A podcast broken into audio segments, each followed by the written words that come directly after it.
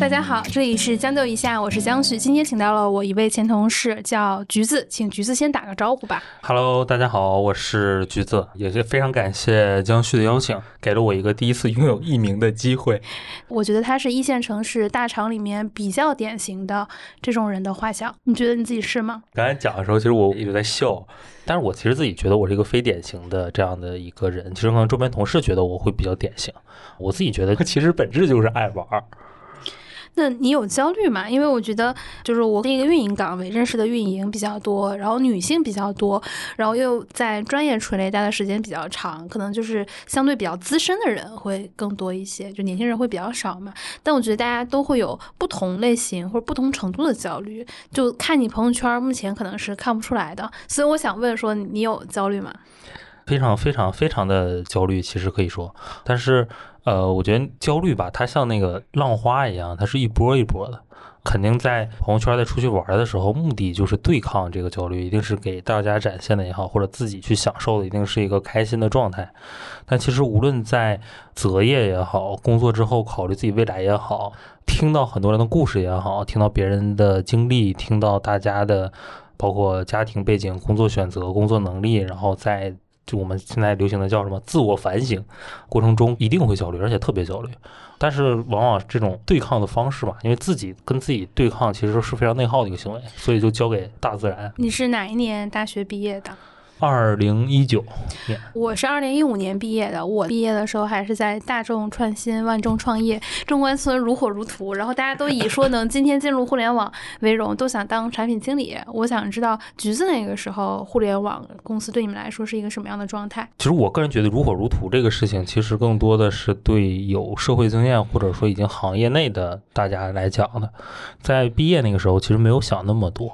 在想的时候说去找一份工作，至于说选择什么行业来讲的话，因为我是一个文科生，其实能选择的行业跟大家的生活一定比较相关，没有那么多的选项。其实我们现在来看，可以去各种各样的，哪怕说高精尖企业也有对应文科的工作，但是在那个阶段能想到的，看起来最美好的一个目标，其实就是互联网。嗯，你刚进入互联网公司的第一份工作做的是啥？我第一份工作。客服，对，客服是，比如说我在创作者平台，我给客服留言说，我今天这个视频为什么限流了，然后客服你帮我看一下，呃、是这种吗？对，类似吧。问我第一个对接的，其实属于每一个学新闻的人最中间的地带，叫做媒体运营，也是那个时代很多电视台、很多传统媒体在向新媒体转型那个阶段，正好是我毕业这个阶段。可能互联网已经如火如荼了，然后大家开始加入。那这个阶段，其实在做的是和传统媒体之间的一个桥梁的工作。那不可避免的，我自己啊，开玩笑说叫客服。希望媒体老师们听到不要打我。按照我现在对你的了解，其实这么多年毕业以后做的事情都是介于传统媒体跟互联网之间，你是那个桥梁的那个人。对，很长一段时间吧。可能工作四五年了，大概能有一大半以上是做这个事情，这也是可能另外一个焦虑的来源，就是也在想这个事情中自己的核心能力是什么，自己成长的点是什么。你觉得传统媒体跟互联网之间，他们最大的差异是啥？这是能说的吗？这一段果真能播吗？这是付费才能听的。我先说我我所理解的啊，因为我等于在一个市场化媒体比传统媒体能好一点。传统媒体它有很严格的审查制度或者是汇报制度，市场化媒体其实它还是说我们今天有一个商业化的大的说目标，因为我们要养活自己，所以我们会做很多市场化行为，我们会去主动了解，比如说今天抖音火，我们怎么做抖音，然后明天 B 站火，我们怎么做 B 站，后天可能是播客火，我们怎么做播客，我们是跟着市场走的。但很多传统媒体，从我的视角里看，他们是非常被动的，就是可能已经 火完了，然后传统媒体说，哎，这个地方已经涨起来了，我们才会做。也不是说他们没看到这个事情之前就有一个上升趋势，而是说他们可能审核制度比较严格，或者说他们东西比较正式，所以他们动作会比较慢。我是这样理解的。因为我其实算是一个比较小城市的大院子弟打引号的啊，就是是报社大院长大的，嗯那家里非常多的亲人在从事电视台、报社这样的工作，在小时候是非常光鲜亮丽，甚至说受人尊重的工作。那个时候是九几年，和两千年还比较挣钱。哎，对。然后那个时候其实没有太多的选择，呃，整个传统媒体对于我们来讲是所有获取信息的渠道。其实我自己第一次感觉到这种差异和冲击，其实也是我从东北走出来的一个点是。那个时候流行的是什么？QQ 空间？您说的是 哪哪一年的？因为 QQ 空间，就比如我高中的时候用 QQ 空间比较多，同学之间互相留言。我读大学大一、大二的时候，已经是人人网开始，然后第三年可能出现微信了，在这边微信朋友圈，然后公众号 代沟。你说说你的 QQ 空间跟我的 QQ 空间的区别？对对对。我是几乎没有人人网，包括早些年论坛的这个概念的。哦，对，因为你一九年我是我是跳过了那个年代，所以我小时候的其实是 QQ 空间和百度贴吧，是我们第一个大家在网上大杂烩交流的国内的合法的互联网平台。然后，其实那个时候会感受到明显信息的参差，就原来其实传统媒体给到我的。无论是权威性也好，还是说可选择性也好，只有这么多各种类型的媒介。那从那个时候开始看到，说哦，原来我们有南北方差异，原来在我不知道的地方还有这么多类型的文化和内容。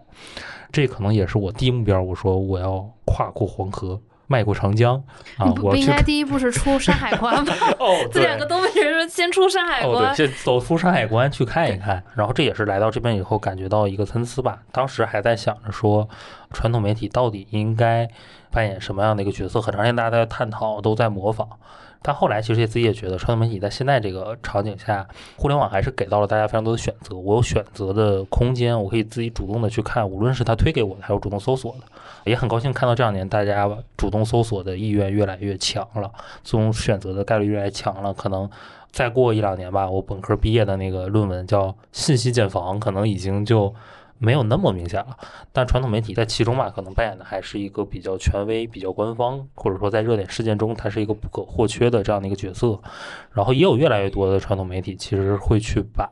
我们传统的 MCN 的这样的一种方式，然后包括把自己媒体的能力覆盖到更越来越多本地商家的场景、本地生活民生的这样一个场景当中，会和把我们过往的媒体报道去分开。我觉得这个是很好的一个经历，然后自己也其实非常庆幸吧，就是在工作的前三年，正好经历这个阶段，看到了小时候陪伴我成长的传统媒体到现在的一个转变。但是还是会说，因为我本身不是传统媒体中的人，我在互联网平台去走，我可能更多的现阶段是说我要跳出来，我要看到未来的互联网平台端怎么走是好的，可能未来也不会再想回到传统媒体去，所以。对不起，我亲爱的各位媒体老师们，我可能志不在此了。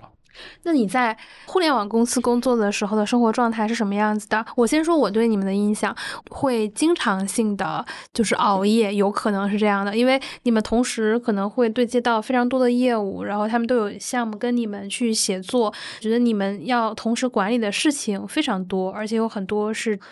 执行层面，就是你们要全程紧跟的，所以我一直觉得你们整体还是非常累的。其实是，直到现在吧，大家对部门自己对自己的评价可能是没有下班的时间这样一个状态。但是和研发的各位技术的大佬们比，可能还是没有他们工作强度高的。我觉得大家其实更多的是在发挥一个解决问题的能力。可能每天从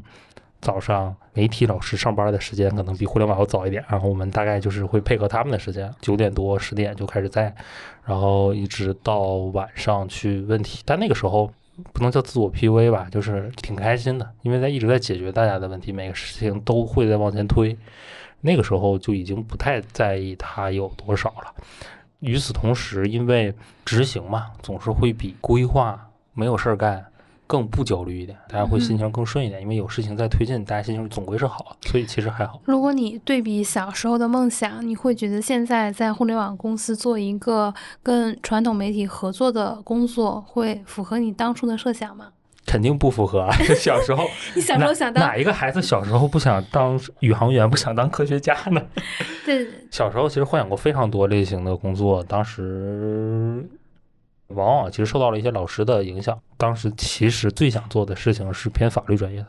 但是自己深刻的认识到可能不是那块料。那小时候家里觉得，哎呀，你蛮能说的，适合去学律师，挺会写字儿的，适合去当记者。家里一定会有这样的一个印象。然后自己那个时候觉得，其实律师是一份很好的工作。但是孩子总会被一些其他东西所吸引，在上大学、在高中那个关键的节点上，自己就很突然就觉得学新闻其实蛮好的。你去读大学的时候，那个时候媒体的收入其实已经没有在增长了。对，其实没有在增长，就是主打一个头铁，就是选专业的时候媒体不再增长了。大学毕业的时候，互联网红利过了，主打头铁。我觉得也没有太多为什么吧。我觉得这个可能是很多，我可能最终没有到那个传媒学院很标准的一个传媒院校去，就因为考了一个不上不下的成绩啊，高不成低不就，但是又想往这方面靠。我觉得很多会在学传媒的，然后尤其是现在还活跃在影视、传媒、互联网，尤其内容行业的同事会比较的有共情。选择这个事情，我觉得有时候没有理由。嗯，千金难买我乐意，觉得这个事情自己干着是有干劲儿的。我觉得这个比什么都重要。至于成本和红利这个事情，我觉得，嗯，前两天的那个张雪峰老师针对一般的考得不好的穷人家的孩子，其实给到了很多建议，其中就有对新闻学的这样的一个被网友误解为可能是抨击。我觉得是这样，就是如果我自己内心真正的想去。挣钱，把钱放在我的第一位的话，我此时此刻学的必然是一门技术工种。我们自己平时会开玩笑说：“哎呀，这个是工作干的，我今天干不下去了，明天我去蓝翔学个挖掘机算了。”其实这个话的时候，会把自己会把新闻或者说把传媒放在比挖掘机更就是内心其实放在更低的位置，因为我知道可能我获得的收入会不如一个技术工人获得的更高，甚至说怎么样。但是我觉得百分之九十的人吧，都不是会因为觉得学这个事情不需要搬砖，是可以坐在桌子前的。大多数人应该不是因为这样的理由，只是可能是一种顺心啊，觉得干这个事情是开心的。从你大学毕业到工作现在五年时间，你每年的心态会有变化吗？比如说第一年是什么样子的？我第一年其实我一毕业时去了一家初创公司，我当时的第一感觉是上海大城市真好玩，什么人都有，非常的光鲜亮丽，然后我很想在这个城市生活下去。第二年我的心态的变化是我在一家小公司不行，我要去大公司，然后找一个长期的赛道去。继续下去，然后第三年我到了媒体，然后我在媒体要成长到一个什么职位？在你这五年的时间里，你有过这样的一个心态变化吗？嗯，还挺明显的。刚来的时候就是会觉得大公司第一份工作，又是时下热门的一个企业，觉得特别不错，满怀热情，满怀激情。这个应该算你同届同学里面，你算。拿到比较好 offer 的人了，对，当时我是这么觉得的。直到后来的大家都没有工作，在家努力学习、努力考试，学了一年两年，然后考公务员吗？哎，对，考公务员，这是这这其实一个比较特色的一个事情。因为我们俩其实都是在大连读书，我我讲讲我大学班的情况可能不明显，因为我是小城市嘛，高中班的同学都比较明显。然后我是在一个重点高中的实验班的文科班，就女生比例比较大，咱俩这点应该比较像。我们班除了考的最好的那些，可能就是清北复交啊类似，大量的人都是选择东北财经和大连外国语，然后也有大连理工学新闻的，这是一个非常典型的东北相对比较小。小的城市的人的选择，因为大家想的是说，我读一个大连的学校，然后在大连毕业，就是成绩没最好的那一批就留在大连工作，然后这样你的社交关系和你的校友关系其实都是比较稳定的。就会发现我们班，比如说是五十个人，我现在看了一下，我们班至少有三十五个人是公务员，就是这个比我那年其实也考公务员了，就是大家会考，比如说大连比较多，然后如果有的人会选择沈阳、丹东，然后。还有一些甚至考到了浙江和深圳，全国各地都想象到的公务员的职位，我们班可能都有考到过。然后还有一些同学第一年没考上，可能第二年就考上了。包括那个时候我大学毕业那年，我跑到天津考过公务员。然后我发现，在天津考公务员的时候，周围一半是天津人，一半是山东人。所以在第一份当时自己觉得还毕业那个阶段，其实会觉得是还蛮好的。这个蛮好的，其实我觉得自我认同的。面儿偏小，更多的是偏来自老师和同学的反馈。老师说好厉害，然后去了一家现在最火的互联网公司。对我当时其实也比较天真啊，就是你的专业老师对你这个选择比较认可，但是想一想，你的专业老师是干嘛？你的专业老师的工作是大学教授。然后对啊，我现在想起来，我说我天哪，一个大学教授的认可，他其实是在鼓励我，他觉得我的学生对应用了。但是如果让我有的选，我想当大学教授。就这个其实是大家在一个认识上的不同角色、不同地位上给到别人的反馈的一个层次。那同学对你的认同，你觉得是什么？是觉得你好厉嗯害，跟同时一百个人竞争选了你？我觉得可能大家同学之间的交流会更丰富一点。现现阶段可能大家的，因为我上学的时候是微信最普及的那个阶段，嗯大家会有无数个好友啊，非常流行在朋友圈做各种互动的游戏，但其实最后在大学四年沉淀下来的只有那么多，只有很小的一个圈子。那其他人其实对你的评价，没有人会对你评价，因为大家都会去忙自己的事情，都有自己的选择，不同的家庭环境，不同的目标。然后你核心的圈子，大家一定会说，我们当时的朋友状态就是你没有错误的选择，你干每个事情都是对的。所以大家给我的反馈都很好，瞬间就很膨胀，就觉得很好，我一定要好好干，来到这儿大展宏图。然后甚至跟我妈妈定了什么第一个三年计划、五年计划，就是哎你这个规划还挺早。对，就大毕业的时候，家里其实我们都说这个东北黄桃罐头神的孩子们想走入山海关，但是家里其实会希望留在本地。然后但那个时候就跟妈妈定说，我三年到一个什么阶段，五年到一个什么阶段，如果发展的很好，你不要拦我，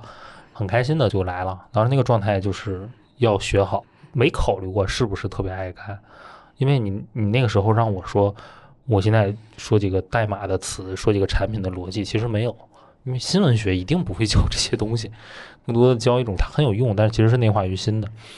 然后就会在里面去去了解，就跟很多人其实会反对在大学当学生干部，有的人会觉得赞同在大学当学生干部一样，这种对你判断事情、处理事情方法，对你整个性格的影响是潜移默化的，而我其实是那种比较偏被动学习的人。是不是叫被动学习？是因为考试来了，我今天就要学这个。其实有的人会很主动的规划自己，说我今天未来一段时间内要提升一个演讲的技能，未来一段时间内我要通过读多少本书，对我处理问题的方法做一个转变，对我的视角做一个调整。我其实不是，我其实属于那种扔在大染缸里，在染缸里自己扑腾的那种。就你让我主动的学，其实很困难。那我其实扔在这里面之后，我会因为收编的每一个事情，一个一个的事情，对自己做一个叠加。现在回头看，大四跟大一完全不一样，然后今天跟刚上大学的心态完全不一样。有的时候翻到一些同事的聊天记录，我说我天，我当年居然是这么跟他在飞书上讲话的，多丢人呀！你当年是怎么跟人家讲话的？就现在看，字里行间充满着幼稚，充满着大学毕业生啊喜欢装可爱。对你就发发表情，就是加一句，然后下加个表情，然后再单独发一个表情包吧。都都有吧，其实其实蛮真的。然后那个时候也也自己不会觉得有什么奇怪，呃，刚来大城市不想玩儿，只想好好工作。我最不喜欢我妈跟我讲一件什么事情来了，嗯就是我其实在上海工作了五年，然后又来了北京。我当时来北京的心态可能跟你还有一些不一样，因为我还觉得说工作一两年能再回上海。当然，我会发现到今年我就有了一个非常新的感受，那种痛苦是来自于我什么时候能返回上海，或者在上海找一份一样比较如意的工作，然后在上海继续工作。但发现我现在还没到说我能挑选工作的那个阶段，还是工作和城市都在挑选我。我只能说当下这份工作在北京很好，那我就继续在北京工作。其实是，但是当时我对我自己而言，其实有傲气在，就是觉得北京这个工作，我如果在北京待不下去了，或者活得不好，或者工作工作的不顺利，非常自信啊，觉得我一定还可以在北京也好，或者在其他地方，社会之大，如何容不下我？我当时觉得，就是你在现在这家公司的经历和你的年龄，其实找到一份其他平台性的工作还是很容易的。我当时没想过容不容易这个事情，我当时其实被一个概念所冲击了，就是当年统计的，其实有个数据，类似于全国有多少的人在学上大学，然后上大学中又有百分之几是本科，多百分之几是九八五二幺幺，百分之多少是清华北大，然后我就去找我自己那个百分比的区间。啊，那现在可能已经有点记不清了，就当年的统计数据，天哪，这就跟现在我们看那个解锁验证码一样，你已经打败了全国百分之九十九点九的人。我说我这一届里，我已经在前百分之十了啊，我自己一直以为说我就可能百分之五十这个样子，然后看到那个数据，我说天哪，我已经在前百分之十了。我说我学了这么多知识，学了这么多内容，然后我已经跑赢了百分之十，然后我最后还很凄惨，那后百分之九十怎么办呀？那这个这个想法稍微有点奇怪，但是当时其实是自己是会抱着这样的想法说，我我觉得我一定行啊，我已经走到这一步了，不能退缩，然后就会到。第二个阶段说，我已经不太知道我要干嘛了。就是我开始听到越来越多的故事，大城市的所有的优势开始向我身上施加了。第一年的时候，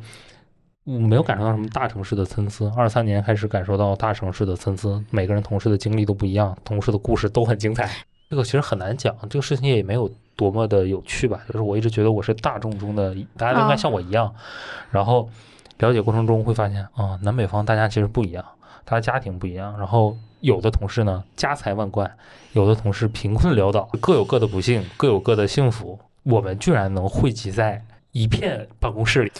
我其实对。这个话题有另外的发言。嗯，你现在在这家公司走出来以后，在之前我是在媒体，其实媒体的环境其实还是比较简单，媒体的人数还是要比较少。虽然在工作中会接触很多人，但是你跟他肯定是基于一个主题，就是可能有一个几个小时的采访，最多我们就是三个小时的相处的时间啦。所以你对别人的生活其实很少有非常的深入，因为还是需要很多次的链接，你们才会成为朋友。但同事这个东西，是因为我们每天都。一起在这个聚集于此，一起在打开电脑，电脑配了个人，然后在这儿工作，所以有很多时间，我会觉得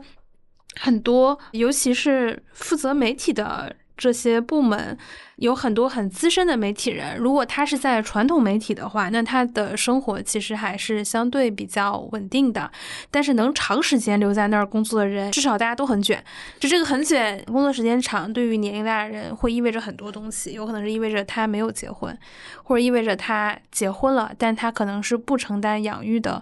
那一方的人，然后还有一些就是比较年轻的人，比较年轻的人又分好几种来源，分校招进来的，还是其他业务就别的公司过来的，又分。几种，但我觉得有一点跟你很相同。我刚毕业第一年是觉得大城市很好，我 only 只是觉得很好。但第二年的时候就也开始听故事，你就会发现，以前学校的环境大家比较单纯，因为不牵涉到这个真实的生活压力，就是你拿生活费在上学。但是工作以后，你那种上班的新鲜劲儿过去了以后，你会发现，哎，每个人上班，他可能是因为家庭压力真的比较大，所以要这么卷，这么努力。有的人家庭条件真的特别的好，但是他就是来这儿，可能是实现价值，真的很迷糊。然后那个阶段就是在想自己要要怎么办。对于北京来讲，对于我是怎么样的？然后整个人当时状态就是第一年新鲜劲儿过了，门儿不想动。我我刚才没说完，说我不喜欢我妈说什么。我妈说你刚来北京。这两年所有景点，我觉得你都去过了。周末不是这儿就是那儿。你看谁谁谁同学家的孩子是个男生，人家来北京五年了，哪儿都没去过，就是不停的工作跟加班。我觉得第一年你可能就是那样的一个状态。嗯，对，其实是有一点像。所以整个到第二个阶段以后，就是我，我也不知道我在北京，我就是很快的陷入到一个无所事事，我们叫就是除了工作以外，其他事情就是就是感觉和。和在老家其实差不多。我我有一个问题啊，我前面说的那个例子，我后来就认识了这个人。我了解他工作，我说你就是我妈说的那个天天在努力上班跟学习的人。其实跟你有点像啊，就是 我这个年龄就是管培生。我们那时候不流行管培生嘛，第一年从国外回来，也是大连理工的，学可能是那种工科专业吧，我忘了具体是什么。然后去日本。读了个书，你看这就很典型的大连理工跟日本合作比较多，然后回来就是一家互联网的管培。然后管培都是优中选优，就跟你当时能进入大厂，其实我估计都是一个逻辑。然后就天天努力上班，还经常周末有加班。你来的时候应该还是在大小周，所以那个时候的强度应该也是非常大的。就是他会跟我说，他其实有很明确的目标，比如说我在这时间这么长，我是为了拿到那集体户口，然后后面我要长期在北京发展下去之类的。听起来你的第一、第二年应该也是一个有这样目标的人。很遗憾，没有。我跟我妈妈定的三年的计划是说，工资比如说有百分比的提升，然后自己在学习的层面上能总结出一二三，可能自己学了什么东西。我是这样的一个状态，我没有考虑到说我要不要长期在北京？对在生活上，其实很多同学嘛，这点我觉得可能是有点行业歧视，很多都传媒行业的从业者，大家自己都共同的一个状态，就是这种事情上没有那么急迫。我也会是这样觉得。以前在上海的时候，我认识的媒体从业者还不够多。来北京以后，我这种从业者朋友就变多了。然后你看，像什么影视啊或者戏剧这种行业，其实比较相近。因为我本身是学会计的，其实后面天然的做这一行的人就会比较多。大家都是有明确的时间点跟既定目标，车子、房子、票子、孩子，大家肯定是有一个这样的目标。然后你你到什么时间是什么样的一个事情？如果这个事情听起来没有性价比，大家其实很快就会不做了。但媒体行业的人好像在这一点上的感受是没那么强的。对，同学们其实会为了，比如说一个上海户口，很明确的，我就是最快的方法，就一定要去出国读一年的书。可能比如说英国利兹、威敏，传媒行业比较愿意去的。然后我为了不干这个行业，我一定要去读某个专业。然后我在毕业的很长时间几个月内，我一定要每天健身。我一定要在什么阶段考上一个什么样的研究生，然后未来比如说去选调去公务员，大家都很明确，每一步都是目标。你当时没有就是因为你能毕业的时候拿到这家公司的 offer，说明你当时的综合素质不错。还有一个我觉得是我读书的老传统，就是类似保研支教啊，或者是考研考公务员，那个时候你没想过吗？其实考虑过一点。我觉得有目标啊，但是对我自己而言，我可能之前也有跟你交流过，讲叫我叫一个急功近利的这样的一个人。急功近利和我觉得刚才有目标其实是两个概念。哎，你说说这两个，在我看起来好像是同义词。目标这个事情往往其实不是在急功近利，就是我是有人生的规划，我每一步我要怎么做，然后我到这步因为我的努力，我一定能拿到这样的一个结果。这个事情是很清晰的，是一个线性成长的事情。那其实对于我个人而言，是一个。就发散性的这样一个事情，我一些内部很多个脉络，我只不过在选，所以我整条线不是线性的，我整个线是一个曲线，是是一个东北话叫“极力拐弯”的这样的一个造型。那个时候我就会觉得我是有很多个选择，但我在想我未来要干嘛？我当时觉得说我如果读研或者怎么样，我无非也是干这个事情。那这个事情这个机会已经在我身边了，我就先拿着呗。至于说读研是不是一定有用，是不是？学历以后会成为限制你的专，完全不想。嗯，我现在有的我就要把握住。现在这个词叫活在当下。你知道我的脑海梦回啥？就是当时我们有同学，其实本来被保研了，但是因为考上公务员，他就不，就是 没有再继续读研，然后就当公务员了。对，当时自己也对自己有信心嘛，觉得说学历也好，或者这个事情我未来可以再学习。当时想的很多，嗯，就当时。我觉得大学毕业吧，尤其学新闻、学传媒的，大家大学毕业一定是有一个我们叫灿烂的，或者叫烂漫的想法和思维，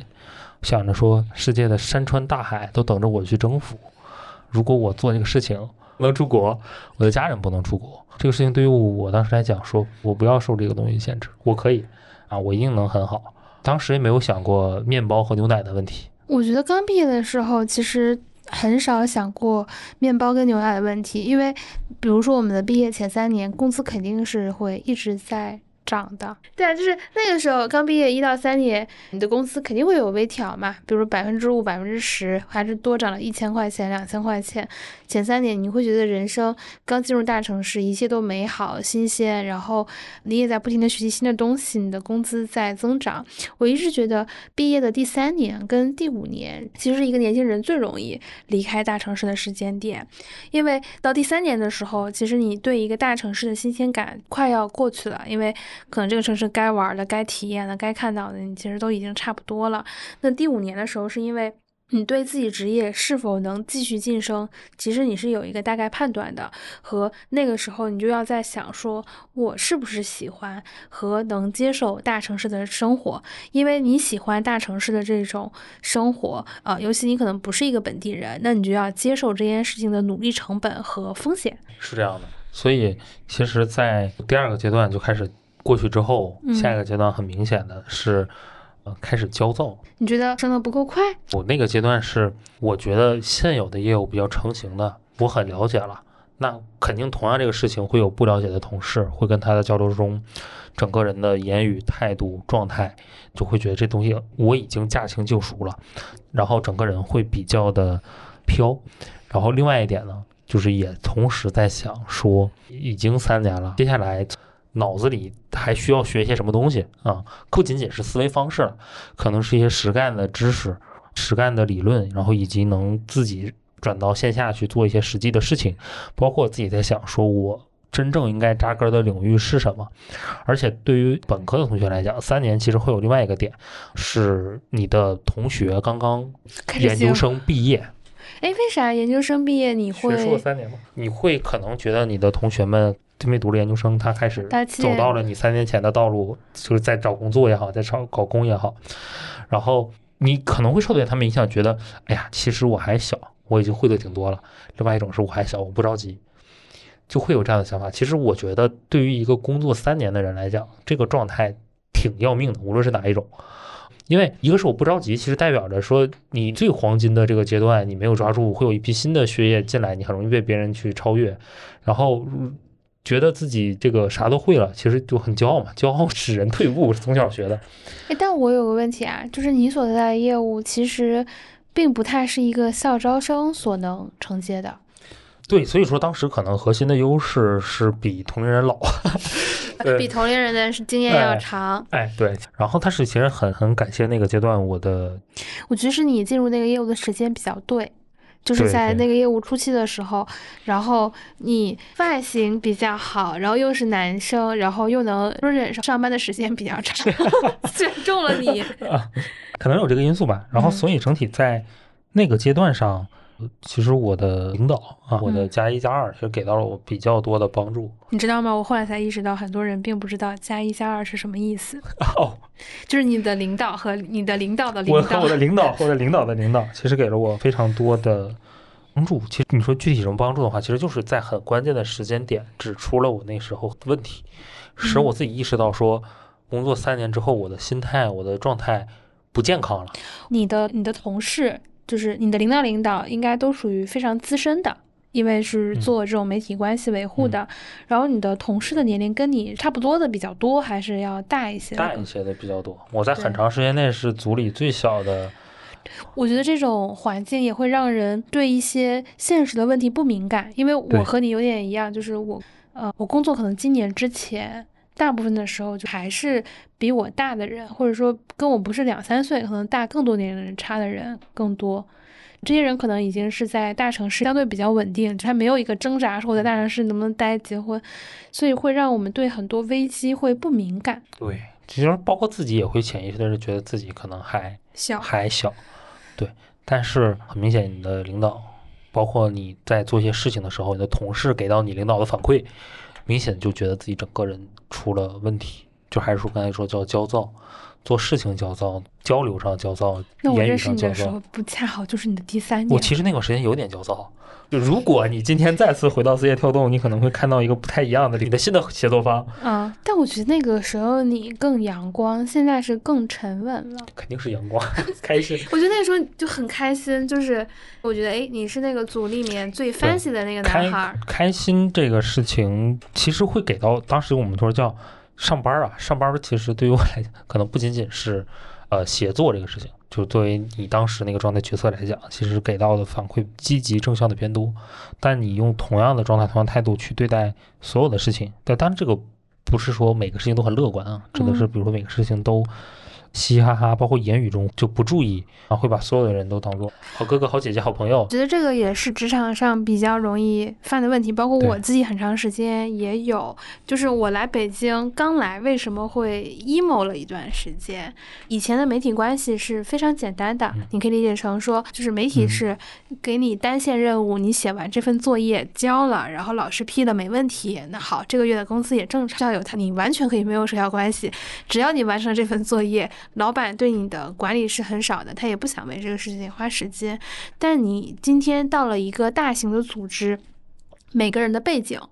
每个人之前接受的企业文化是非常不一样的，尤其是大型的组织，它可能有多边竞争关系，它不是说完完完成作业就行了，可能很多人同时都在写这份作业，最大的老板是看今天谁把作业先交了，然后是我想要的那个结果，那这里面是有一些微妙协作和。竞争的这种关系存在，尤其是说今天你要做的是成熟的业务还是不成熟的业务，这又会让很多人的同辈之间、同组之间，它会有非常微妙的东西存在。我觉得这个也是职场很正常的。就是我后来出来工作期间，我发现。媒体这种职场关系反而是非常少的，大部分是这种大型组织里面协作，同时又竞争，可能还分三六九等。哦，这个三六九等指的其实就是绩效的不同嘛。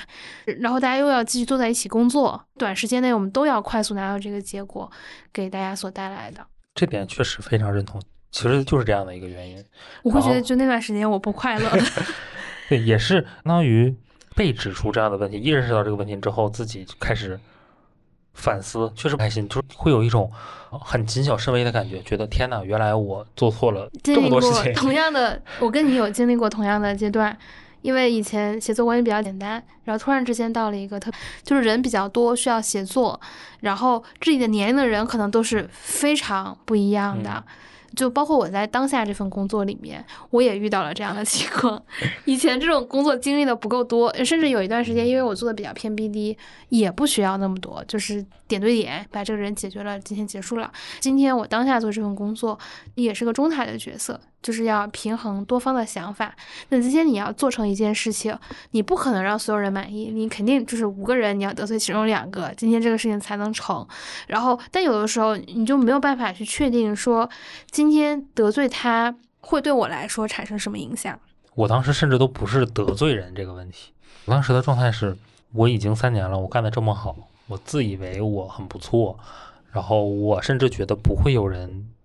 很直接的、很明显的说他不喜欢我，或者说工作中觉得我做的不好。那你会对别人说：“哦，我觉得橘子你做的不好，或者我不喜欢你。”你作为一个男性，会对这个事情很敏感吗？会说？我当时很敏感，现在完全不敏感。所以整体这两年吧，呃，也是我当时在三年那个阶段没有走的点，相当于我大概知道了我还差得远。啊，无论做的事情，然后想的思路上，然后也是那个阶段，越来越多的去跟自己在想也好，去跟你的上级去交流也好，就学到了很多。然后整个过程中，在那个阶段，我大概也换了三个上级，一年大概差不多一年半之内吧。哦，也还好，我还听过这种三年换八个。所以说，现在这个阶段，三三三年没走之后，到三年到五年这个阶段，包括现在自己，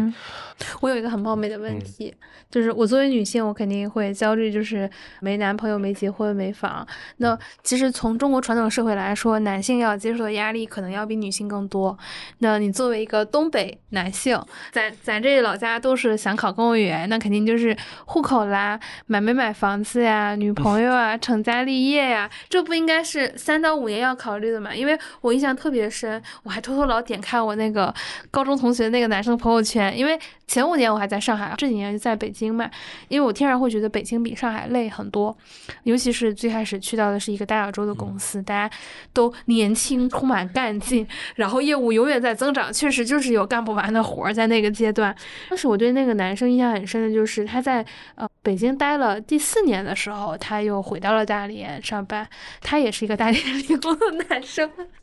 今天这期主题风评受害，你说律师函来了，对，然后他就回老家，他现在可能是考了一个公务员，然后工作。那对你来说，最开始说了，你其实家里也是这种算是打引号的大院子弟，都是从传统媒体或者传统企业出来。你家里没有在这方面给你过压力，或者这些事情有没有影响你说要不要长期在北京的这个选择？肯定是有的，包括。比如说家里老人生病，嗯，然后谁谁谁身体不好，你的从小的小学、初中、高中同学开始结婚，开始在本地。您刚开始讲说研究生的时候，我以为是毕业三年的时候，你有同学开始结婚了，你开始焦虑的，因为我文科班女生比较多，三年在大连就是一个节点。对，然后自己身边其实也有朋友去回到了老家。大二实习说明这个人是比较卷的。对他，他很卷了。他他大二开始实习在网易，然后嗯后来在毕业的那个节点上，我中间又过了很多个实习。我们觉得他可能会第一个走互联网、走内容创作这个领域。他在上学的时候也做了很多记者团，写了很多稿子，也很多杂志这样的内容。他那个时候就开始第一批我们叫这个公众号，包括他好像也做过播客这样的一个形式。我们觉得他一定会在这个上发光发热。结果他可能有一种千帆越尽的沧桑感，在毕业的时候去到祖国比较南端，去深圳那边去了一家那边表表的企去做具体的一些策划宣传的工作，就是很很超出我们意料。对，我会觉得作为一个学会计的人，毕业三年的时候就明白了一个道理：如果说你在没考什么 CPA，或者你没在很强，比如说华为这样的大公司做财务，你如果就没去四大经过一遍，或者是投行，你很难做到财务总监，你最嗯多就是一个财务经理。你今天直接去做甲方公司做策划，就意味着你可能最多就是一个策划经理，你很难变成策划总监。如果是大公司的这种公关或者广告总监，一般是要去媒体有一定职级的人去挖，或者广告公司有一定的职级的人去挖的。对，但当时我们觉得这个人他很有自己的想法吧，无论他最终结果是什么样，对于我们同学来看来，他很有自己的想法。然后最近他又回到了他老家长春，去和别人一起做那个婚礼策划师，现在也算一个比较新兴的行业，因为婚礼大家办的越来越卷了，就搞那种很洋气的婚礼的策划。然后家里确实有很多这种想法，谁谁谁怎么怎么样。这个焦虑，我自己的处理方式是尽量和我妈妈去聊，去我们都说辩论中有话，就穷举法，就是你身边总会有同样是东北出来，在北京或者在其他城市过得很好，就是没有太大问题的案例，还有一些不好的案例，那我们就掩盖掉它，掩盖掉不好的案例，去跟妈妈交流。但这块儿，与其说家里给到压力，其实更更多的是周边人给到压力。其实会理解为我是呃不上不下的一个类型。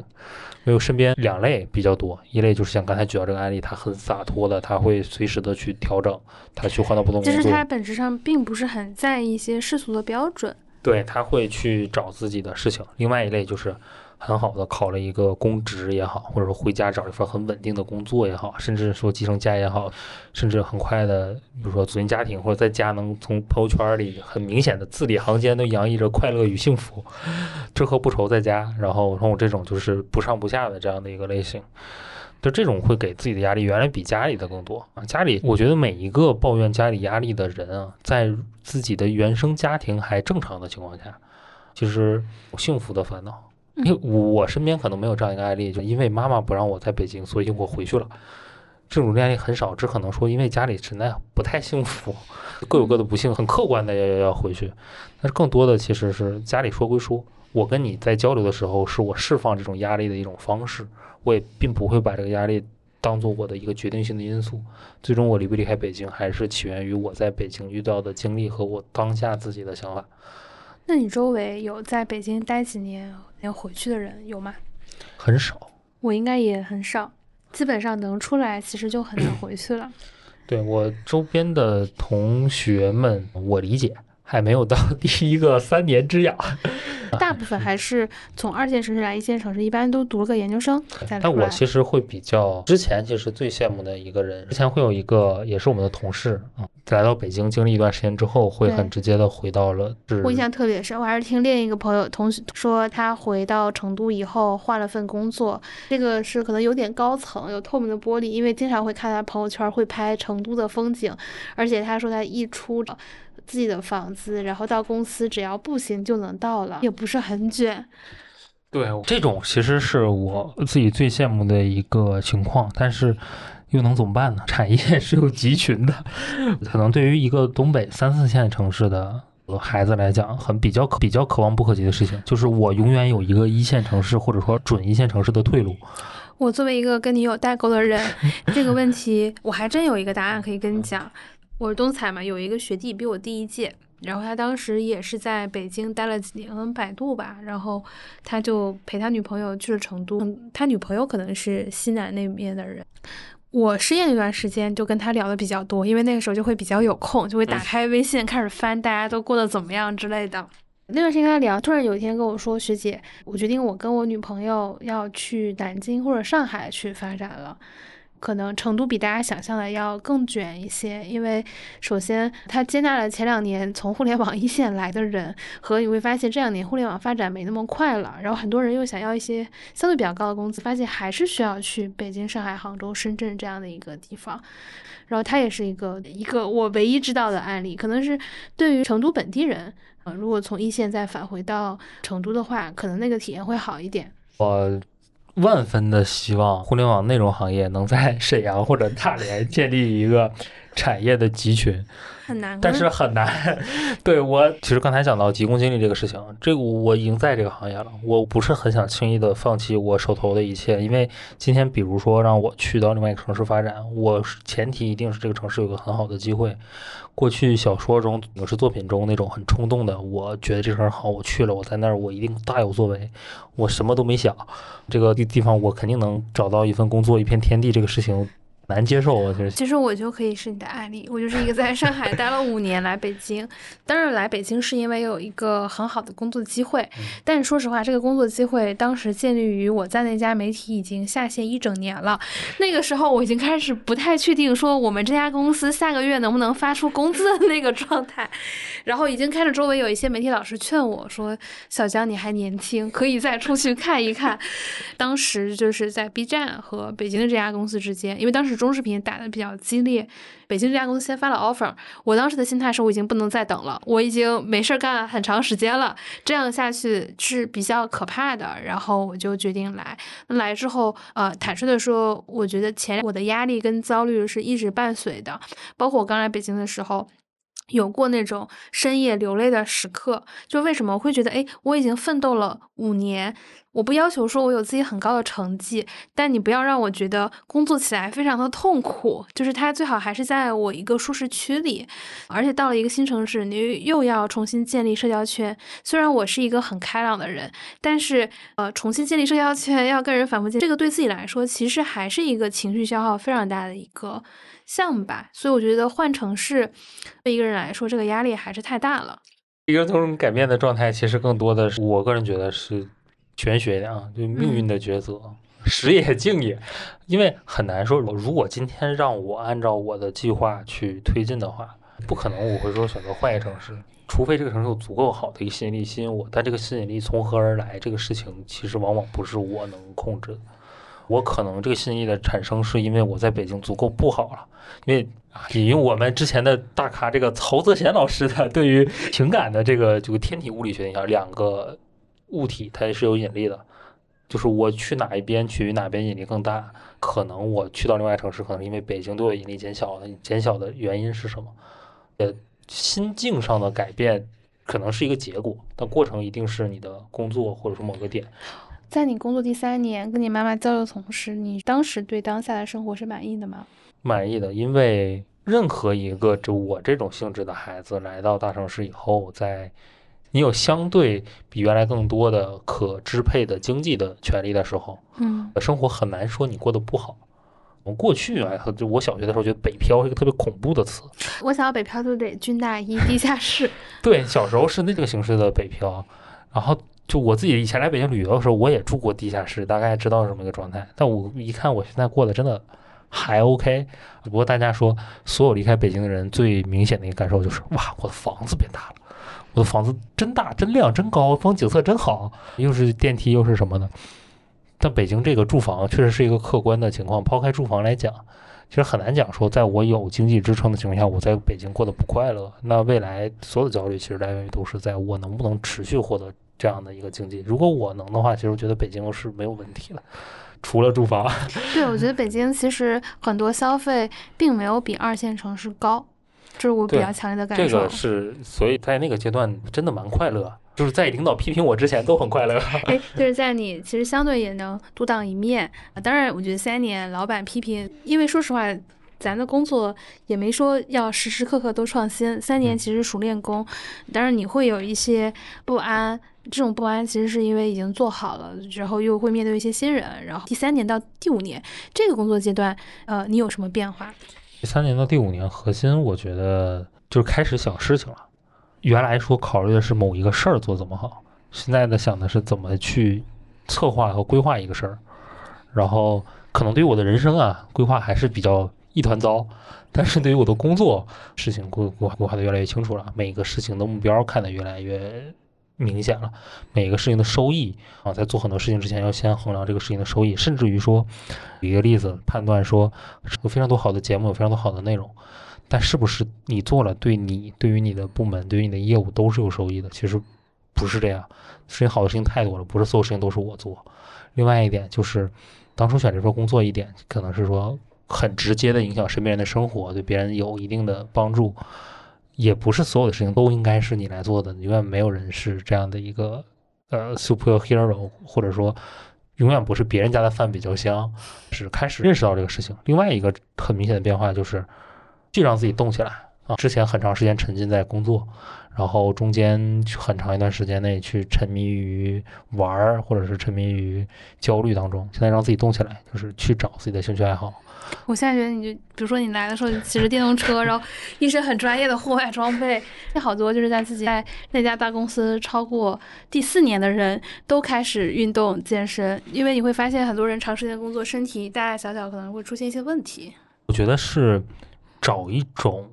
改变的方式吧。嗯呃，上海的这个户籍生活方式很火啊，就是骑一个单车，带一个什么耳机拿咖啡。我觉得这个事情，当然现在很多人盲目的就跟风模仿，它最开始代表的其实是一种生活态度和生活方式。嗯就是我来到这儿，我可能不是因为工作而拼了命，我享受到了这边这么好的资源，那我对于我自己的成长、整个人的发展，肯定是要一种变相的自律吧。我可能不是那种苛刻的自律，每天健身或怎么样，但是我去找到了一些我爱的事情，那可能这些事情在我工作以外能给我带来成长。如果我的生活只有工作，这个事情啊，现在想起来是很可怕，且工作能对带给我的正向的反馈只有那么多了。同时让自己动起来这个事情，我觉得是保持一个习惯啊。比如说现在你可能看到骑车、滑雪或者是怎么样，其实是一种习惯，就是同样的一个周末，有的人会喜欢一直躺在家里，有人会动起来。啊，那儿也会比较流行叫叫先走的人先拥抱世界。我觉得这是一种很好的状态，没有想象中那么累，没有想象中那么恐怖。当一个人接触到这些之后，尤其这两年抖音让大家看到了更多人的生活，他能唱歌、跳舞、健身，很很不错。每个人都另外就是他的保持这种习惯，同时我理解在工作上也是有用的，就是我能保持一个我多线程，每个事情都能切换。我做这个事情的时候，我就专心做这个事情的这样一个状态，这个事情很好。同时，我不会因为我在第五年之后，我的工作就比我第三年和第一年变少，甚至它可能变得更复杂、更多。但是我很明显的话，我可能用原来二分之一或者说是不是三分之二的时间，就能把它做得比原来更好了。那这一切不是说因为我做的更熟练了，而是因为我整个人的状态和紧凑感更好了。什么叫紧凑感？比如说我学习的时候，大家有个很明显的事情，叫学习时候什么都好玩儿。我做完一篇题，我要歇十分钟。嗯我要去看一看外面的风景，才能做下一个篇题。但是你为什么不做完五篇题之后再出去玩一个小时呢？一个一个顺且很小的时候，爸妈对你的理想状态叫痛痛快快的学，痛痛快快的玩儿。我觉得这个话小时候不理解啊，现在对于我来讲是真理。你最开始定了三年目标。五年规划，你现在回头看，你觉得实现了哪些？还有没有一些你觉得遗憾的？我觉得首先从经济获取的目标上和就是这种社会舆论也好，大家身边的人对你的言论社会评价体系和哎金钱的这个体系，哎，哎对呀。从这个社会和金钱这样的角度上，我觉得首先我个人的小目标是达成了，可能至少达成了个百分之九十以上。然后，但是从从我对生活的追求、享受上，或者说我学到了哪些具体的技能，去拥抱了怎么样的世界，我觉得也完成了百分之八十五以上吧。但是核心没完成的，其实在具有核心竞争力的事情上，我觉得我可能也只完成了百分之六十到七十。也就是说，如果今天我离开了这样的一个体系，我是不是具备很快的自己建立一套工作也好、体系也好，或者说很快适应别的的能力？我觉得这块儿我还在欠缺。我觉得可能也是大厂呵护的太好了。我觉得很多大厂人的焦虑，就是不不舍得离开大厂，其实是大家对于脱离这个大厂以外的体系，就充满着不确定感。直到今天，我没有做好百分百的信心说，我也不是说换一家公司，就是我离开整个的行业这个体系啊，去勇敢的做决定，去做我更匹配或者说我更向往的事情的时候，我没有这个勇气和决心。我觉得这个是就是不符合计划的。其实应该，如果今天是这样一个人，可能也更符合大家的一个期待和目标。我现在会觉得，因为比你再多工作个三四年，你你不觉得对于五年人来说，他其实就是很难达到，他可能要七到十年才会符合一个相对独立的状态。我觉得这个没有应该与不应该符不符合这个状态，嗯就是当你觉得你自己五年应该能达成这样的一个状态和心态的时候，没有达成，一定是有问题的。因为有的人可能一年就达成这个状态了。但可能是说，大家在分工作、生活及其他的目标，就可能你优先完成了哪些，哪些可能就是一个人同时完成三个目标，这个事情可能就有点难。对，其实这不得不说也是焦虑的一种。嗯就是当你的同学们有一些具体的目标，你没有，你是一个宏观的目标的时候，你就会焦虑对，。实照，而且是这个宏观的目标，时至今日，你不能给自己一个百分百坚定的答案。嗯我会觉得这一点其实还没有做好，但是也没有到特别焦虑的地步吧。时下无论是工作还是生活，我还有更多在解决的事情。我在相信我做的每个事情是在变得更好，还好。我觉得一个计划，对吧？那感冒还耽误了三年呢，我觉得可以是往后拖一点，还好。三到五年已经结束了，那你下一个还会给自己做，比如说是下一个是三年的还是五年的目标吗？我会，但是可能没有那么久了。我可能会每到一年到两年的时候再去重新做一下审视，就是老大不小了。呃，其实我理解每一个东北的孩子内心里还是希望自己的生活相对稳定，它它是一种就是相对的状态，不是说我每天要一成不变、朝九晚五。它这种相对稳定状态，现在生活的不确定性还很多，所以可能希望自己每一年到两年去审视、去改变。我现在也不希望给自己做一个长期的目标了。如果要真的论长期目标的话，就是三十岁的时候，是不是有底气说，我今天在这里没有问题了？我现在觉得啊，就是我们俩其实，在大厂和北漂来说不算典型，因为我前面录了一些人，就是听完就觉得人家这个目标非常明确，且执行计划也很明确，可能人家的每一步都在他的每一步的计划当中。这两天有最近这两天有一个盲盒啊，就是这时候玩盲盒有个很火的词玩乐主义，就是也是一家品牌的名啊，没有广告啊。我会享受这个事情在推进的过程，但是我因为有一定的资本和底气，不希望把自己逼得太紧。嗯，我只要再往前靠近，所以说刚才讲到我可能这个目标只完成百分之七十，但是我觉得我未来两年可以完成，因为我此时此刻知道我现在的状态是比我三年的时候状态好很多的。三年前我印象中的橘子就是一个快乐的男孩儿。对，这个是给我很大的一个底气，就你稍微有一点鸡汤和积极向上了，但是我自己知道那个时候自己是什么状态的。我觉得这是我对抗我自己内心所有焦虑也好，对抗家庭的焦虑也好，甚至于说给自己的一个安慰剂吧。据我所知的小道消息中，你最近发展还是挺好的呀，就是相对于在那个组里的其他人是有进步的。对，他是表象。领导说啊，原来 原录一期来是这样在心里都是原来这样想的，好吧？对，他不是我三十岁以后，我今天说，这不能叫财富自由啊，就是生活稳定的底气，它不不是通过现在这一一两个发展来解决的。上班这件事情很难，我们拥有生产资料，就是我们是公司的生产资料吗。不愧是学财经，我感觉我回到了我的高中课堂 因为我今天早上在跟开滴滴的师傅说，我说，哎呀，其实开滴滴比我们更幸福，我们是公司的生产资料，今天这车也是您的，您决定说几点开就几点开，您是自己的老板，我们现在暂时还不是自己的老板。滴滴司机是不是说那个别说那么多废话，打车费二十五结一下，记得下车前付没有，我款。就六十。人北京人，我打的还是那个就是专车，然后车的质量也比较好。说 人家就是来开，说嗯，觉得哎还挺开心的。我觉得是这样的，就是大家上班，我觉得无论是强目标还是没有强目标，当下我觉得还是自己的预期管理和自己的这个实际执行，就是你别让它偏差太大，你自己相信你自己的选择。然后你时刻知道，哎，我其实有一个三年跟五年，我想过一个什么样的生活？呃，为什么很多时候我们会焦虑？焦虑的反义词其实就是具体，就是因为我们太宏观的目标，我们又没有那个实际的小目标，我们就有点不清楚我们今天是达成了没达成，我是怎么管理我们的预期？是有一很爹味儿的一个言论，就是其实我我可能被灌被灌输的，就是我可以不做，但是我得有，就是说今天我所有选择的底气都是我有，就是我今天可以选择不不去卷，很快的推进一个事情，很快的工作。但是这个一样的前提是，当我想做这个事情的时候，我有这个能力。我觉得这个是现在蛮重要的。就有个小的例子，就是我的绩效是啊，很明显、很平均的折线。我觉得不能因为一时间的快乐而丧失了这个能力。今天当我让让我再去写一篇公众号推文的时候，我发现我有点写不动了，其实有点丧失了这个能力。但这是个很小的例子。传统老话叫“技多不压身”，推进事情的能力也好，个人的技能也好，我可以不用它，但是我觉得我应该有。好的，那这一期感谢橘子，我跟橘子这也是两年时间没见。其实比录播客更有意思的是，我们又讲了一下一些曾经的、现在正在发生的八卦。虽然跟他还是有几几年的这个差距，但是在他身上，其实我看到的还是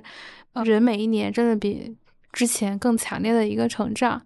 就是其实放平心态。然后一步步走，慢慢来。你有一个预期管理，可能这就就会比较好，就会有一个你自己喜欢的结果。那这一期的将就一下就到这里，请大家点赞、关注、评论。感谢盛麦轩提供的场地，让我终于用上了专业的录音棚，不容易呀。那我们这一期就到这里，拜拜，拜拜。